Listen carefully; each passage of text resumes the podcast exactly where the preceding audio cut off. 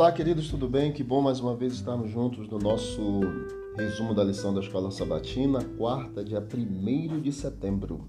O serviço ao próximo honra o sábado de Deus. No Novo Testamento, os líderes religiosos eles tinham a guarda do sábado como uma arte. Havia dezenas de proibições e regras estabelecidas para ajudar na santificação do sábado.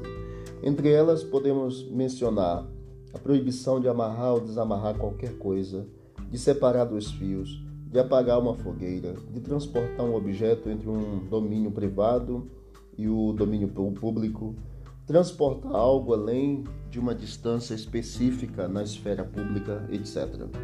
Aí nós vemos em João capítulo 5, verso 17 a 16, Jesus curando o paralítico e depois da cura Jesus é, fala para ele pegar o leito e andar. E essa cura era exatamente no dia de sábado. Jesus curava as pessoas independente do dia. E ele recebeu uma acusação, e a acusação foi por que Jesus curava no sábado.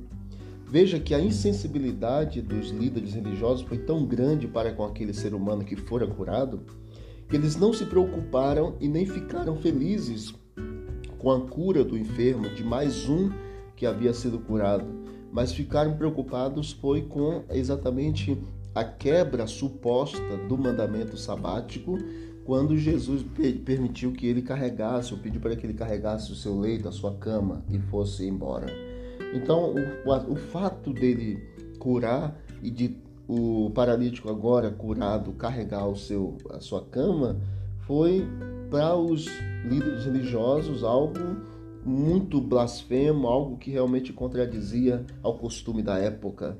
Então os líderes eles se empenhavam em manter essas regras e infelizmente muitas das vezes a nossa, a nossa maneira, em nosso contexto também, nós acabamos cometendo de certa forma alguns erros com, com relação ao dia de sábado.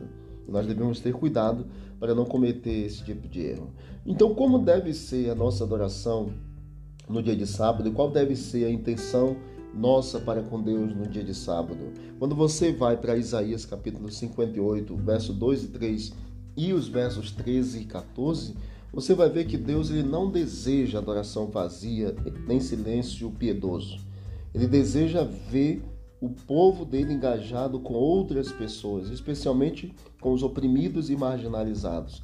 A guarda do sábado deve ser prazerosa e de cuidado também com o próximo.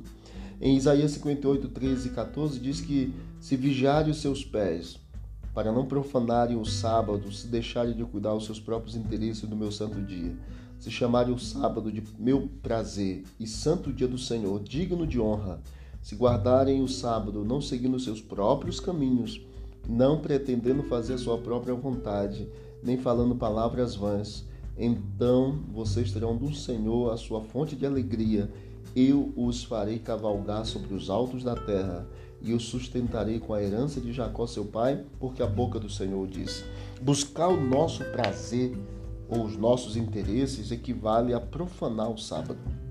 A vontade humana não faz parte do, do ideal de Deus para o sábado. Nós somos convidados a cuidar dos que lutam, que são cativos, famintos e nus, que caminham nas trevas, cujos nomes ninguém se lembra. Mas do que outros dias da semana, o sábado deve nos tirar do egoísmo e nos fazer pensar mais no próximo, ou nos outros e nas necessidades deles dos que, do que em nós mesmos. Que Deus abençoe. Que o serviço ao próximo honre ao Senhor. Que o sábado seja um dia de deleite, de prazer e de trabalho, de cuidado ao próximo. Vamos orar. Querido Deus, obrigado por esse momento de estudo da lição da Escola Sabatina. Coloque em nosso coração e nos ajude, Senhor, a guardarmos o teu dia honrando de forma verdadeira e termos sensibilidade no cuidado com o próximo. Em nome de Jesus. Amém. Deus abençoe. Vamos que vamos para o alto e avante.